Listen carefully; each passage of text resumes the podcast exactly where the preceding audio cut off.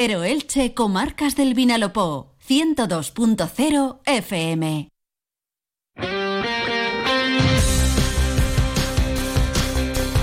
Deportes en Onda Cero Elche, con Monserrate Hernández. ¿Qué tal están? Un saludo, muy buenas tardes. Llegamos a la 1 y 20 en la sintonía de Onda Cero Elche con Marcas del Vinalopó y comenzamos con Radio Estadio Elche.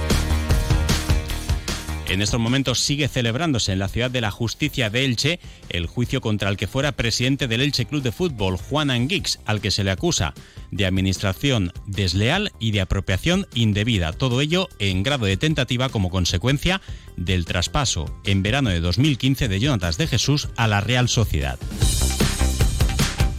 contaremos cómo está siendo ese juicio oral donde ya ha testificado el propio Juan Anguís, que ha acudido en primera persona, además del director financiero del Elche Club de Fútbol, Juan Francisco Fernández Villalgordo, y el director entonces de la oficina de Caja Murcia, que fue quien frenó ese traspaso de 300.000 euros, teniendo en cuenta la grave situación económica por la que atraviesaba el Elche Club de Fútbol y que en caso de haber dejado escapar ese dinero podría haber puesto en peligro otro descenso del Elche Club de Fútbol, en este caso a Segunda División B otro lado, hablaremos en directo con el doctor Mariano de Prado, que junto a Pedro Ripoy intervino ayer quirúrgicamente durante un espacio de dos horas el tobillo izquierdo de Óscar Plano. Según el parte médico, tendrá que estar seis meses de baja. El Elche Club de Fútbol aprovechará su ficha federativa para firmar a otro futbolista. Además del delantero y el banda derecha que estaba en la agenda de Cristian Bragarnik, habrá que firmar otro delantero porque estamos hablando de un Óscar Plano que es el máximo valor del equipo con siete dianas. Y también nuestro compañero Felipe Canals nos hablará del regreso a la competición en la Liga Guerrera Ciberdrola del Atic Go Club Balonmano Elche. Su técnico Joaquín Rocamora compadecido hoy en rueda de prensa y esta jornada el Atic Go Club Balonmano Elche se enfrenta a uno de los equipos que pelea como él por el título de Liga, el Costa del Sol de Málaga. Comenzamos. Estamos de enhorabuena, estamos de Navidad. Los termómetros comienzan a echar chispas por las gélidas temperaturas que nos esperan. ¿Puede haber mejor regalo que el maravilloso calor que inunda un hogar en plena Navidad? Como en todas las épocas del año, frío o calor, cuenta con Electrofred, con primeras marcas como Wyland o Daikin. Experiencia de 30 años y nuestro servicio 24 horas. Infórmate en electrofred.com, teléfono 96 568 15 40. Electrofred y todo su equipo les desea una feliz y cálida Navidad. Y como cada día, en primer lugar, lo que hacemos es saludar y dar la bienvenida a nuestro compañero Felipe Canals. Felipe, buenas tardes. ¿Qué tal, Monserrate? Muy buenas. Bueno, pues hace escasos minutos hemos salido de la sala número 10 de la sección undécima del Palacio de la Justicia de Elche, de la Ciudad de la Justicia, donde a las nueve y media de la mañana ha comenzado el juicio oral contra el que fuera presidente del Elche Club de Fútbol, Juan Anguix. Solo duró 92 días, pero se enfrenta a dos causas judiciales en su contra, una relacionada con el contrato de Eventos Pechina. Ha estado hoy allí Basilio López, el dueño de Eventos Pechina, cuando se firmó ese contrato. Y la otra, la que se está analizando ahora en esa sala número 10 de la Ciudad de Justicia, de la Justicia de Elche, que tiene que ver con aquel traspaso de Jonatas de Jesús y se expone Juan Anguix pues a la denuncia en su contra por un presunto delito de administración desleal y de apropiación indebida. Todo ello en grado de tentativa y como consecuencia del traspaso de Jonatas de Jesús que dejó en el Elche Club de Fútbol 600.000 euros, de los que la mitad, 300.000 euros, Juan Anguix, con fecha 29 de julio, trató de transferir a la cuenta de Eventos Pechina para de esta manera cumplir con el acuerdo que tenía con el empresario valenciano Basilio López y con el que le unía una estrecha amistad y por ello fue por lo que llegó al Elche Club de Fútbol. Felipe, ¿a qué es lo que se expone el expresidente del Elche Club de Fútbol con esta denuncia? Bueno, pues eh, como decías, eh, la Fiscalía y el Elche Club de Fútbol, que también está personado como acusación particular, eh, piden pues diferentes cosas para el empresario valenciano, el que fuera presidente del Elche, Juan Anguix. El Ministerio Fiscal, la Fiscalía, pide una condena de 11 meses de prisión para el expresidente del Elche y una multa económica por la comisión de un presunto delito de administración desleal en grado de tentativa. Hay que decir que la Fiscalía entendió que podía haber indicios de delito eh, después de que el abogado Carlos Pérez Pomares, en el informe final del concurso de acreedores del Elche, advirtiese eh, de que lo sucedido con ese movimiento de Anguís, con el caso Jonatas, pudiese ser constitutivo de delito. El club, como decimos, también eh, se personó, al igual que, que, la Fiscalía, y el club pide un año de cárcel, además de multa económica, para Juan Anguix. Bueno, pues vamos a tratar de resumir qué es lo que ha acontecido durante esas cerca de cuatro horas que hemos estado en ese juicio oral. En primer lugar, ha testificado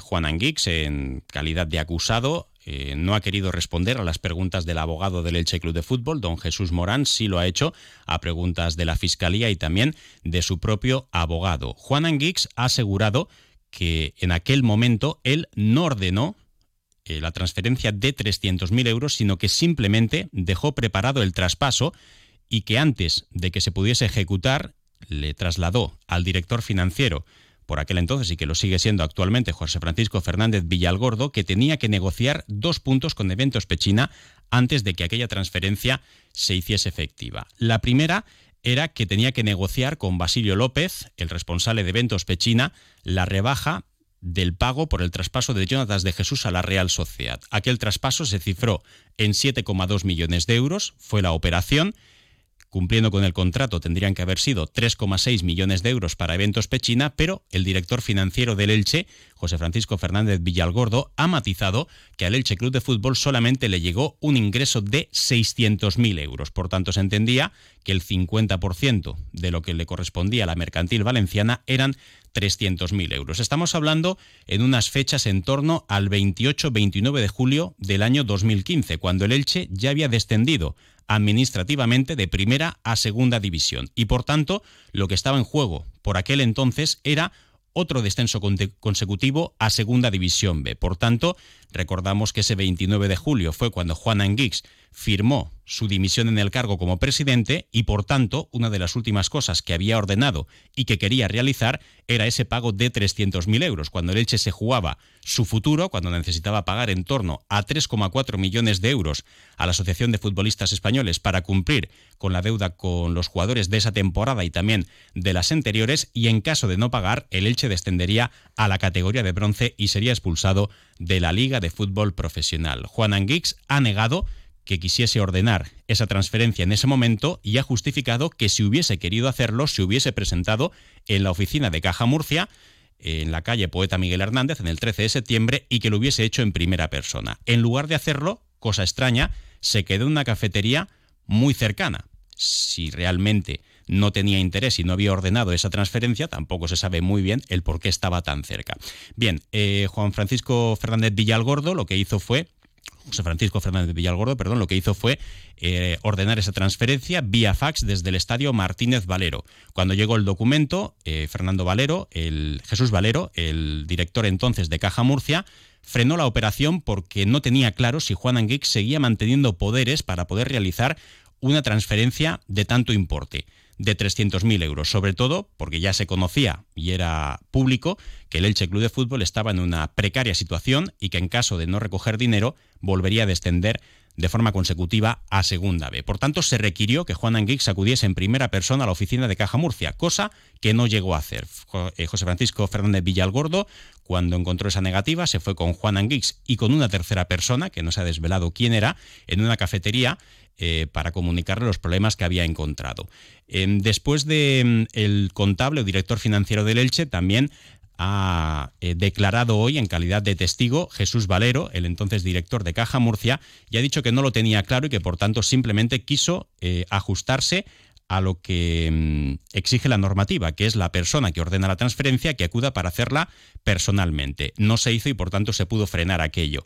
Y también significativo ha sido lo que ha dicho el que fuera consejero del Elche y miembro de la Junta Gestora que llegó tras Juan Anguix, Ramón Segarra, que ha manifestado que eh, Juan Anguix, acompañado por otras tres personas, cuando llegó de esa oficina de Caja Murcia al estadio Martínez Valero, le dijo literalmente, tú tienes que entender que esos 300.000 euros me los tengo que llevar, eh, tratando de justificar el por qué había querido hacer esa transferencia de 300.000 euros. Luego eh, analizaremos, resumiremos, sintetizaremos todo lo que ha acontecido en esa cita, pero básicamente Juan Anguix ha negado haber dado la orden de haber transferido en ese momento crítico eh, la transferencia, el contable o director financiero del Elche eh, le ha contradicho, ha manifestado que no fue así, que sí que lo hizo y que además, después de haber encontrado problemas, le llamó al menos en una ocasión para preguntar qué es lo que estaba pasando y eh, Ramón Segarra abogado durante algunos años del Consejo de Administración del Elche, del patronato, y también posteriormente miembro del Consejo de Administración, ha dicho esa frase que les acabo de mencionar. Juan, tú tienes, eh, Ramón, tú tienes que entender que esos 300.000 euros me los tengo que llevar de la cuenta. Vamos a ver en qué termina el asunto y Juan Anguís, que antes de comenzar el juicio oral, pues eh, se ha acercado a los medios de comunicación para mostrar su pesar de tener que afrontar ahora esta situación, que esto le ha generado muchos problemas, porque ahora pones Juan Anguix en Google y te aparecen pues eh, muchas cosas feas relacionadas con su figura y a Juan Anguís pues, le hemos recordado que esto es ahora y también ha ocurrido con los que antes también se les presentaba eh, denuncias, querellas, demandas y que tristemente después de aquello pues han visto cómo su imagen también ha quedado muy afectada de cara al exterior. Luego, insisto, a través de onda es barra Elche les daremos a conocer el resumen de esa cita judicial. Hacemos una pausa y hablamos con Mariano de Prado. En Cable World nos gusta felicitar la Navidad por dos, para estar a la altura de nuestras nuevas tarifas. Ahora te duplicamos los gigas. Sí, sí, por dos. Por solo un euro más. Vive la magia navideña en tu conexión. En Cable World vales por dos y tus gigas también. Cable World. Feliz conexión. Bueno, y ayer eh, pasaba por el quirófano durante dos horas, eh, fue lo que duró la intervención quirúrgica, al tobillo izquierdo de Óscar Plano. El futbolista va a tener que estar eh, seis meses de baja, eso es lo que ha dicho ese parte del doctor Pedro Luis Ripoll y por tanto dice adiós a lo que resta de temporada. Óscar Plano que presenta una fractura con luxación en el tobillo izquierdo que también tiene afectados los ligamentos de ese tobillo que ya cuenta los días para poder reaparecer y que además vive una situación pues que es complicada porque tenía una cláusula de renovación por partidos, por 25 encuentros disputados, lo había jugado prácticamente todo y por tanto le quedaba muy poquito para poder cumplir con esa cláusula de renovación automática. Le quedaba muy poco si contamos los compromisos de liga y también los de la Copa del Rey. Su rendimiento estaba siendo excelente, con siete goles en la presente temporada, máximo goleador del Elche Club de Fútbol y de esta manera pues el equipo sufre una baja muy importante de cara a la próxima temporada.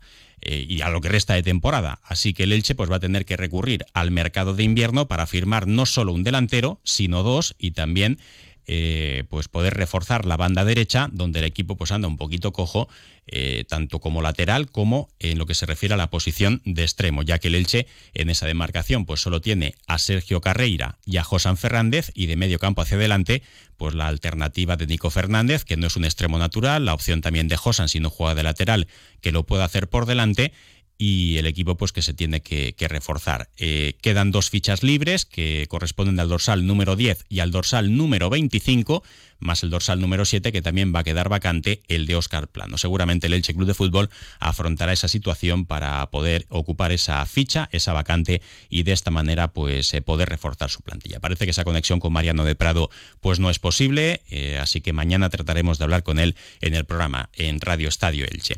Bueno, la plantilla que ya está de vacaciones, como también la del Club Deportivo Eldense, Felipe, y quien regresa de vacaciones ya, o lo hizo hace unos cuantos días, fue eh, la plantilla del Atico Club Balomano Elche, que tiene partido contra el Costa del Sol de Málaga, equipo con el que está empatado en la tabla de clasificación, en la pelea por el título y en la batalla de perseguir al líder, el Vera Vera San Sebastián.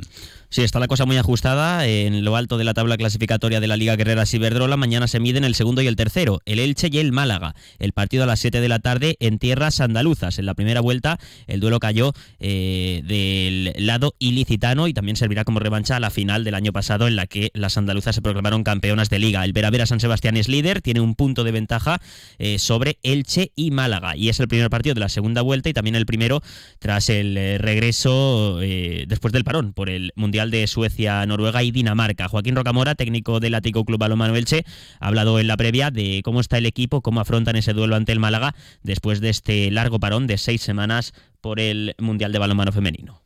Bien, con muchas ganas, con incertidumbre después de estar pues estas cinco o seis semanas sin competir, pero la realidad es que las chicas han hecho varias semanas de trabajo muy buenas. Hemos tenido también varias mini vacaciones para desconectar y de esta forma también acortar un poco todo este parón y, Y por suerte todas las que fueron al Mundial han, vuelto sin dolencias, sin lesiones, sin, sin, nada que les haya limitado a entrenar y por tanto, pues, pues esto, con, muchas ganas, con la incertidumbre de, de un muy buen partido y, a ver qué somos capaces de hacer el viernes.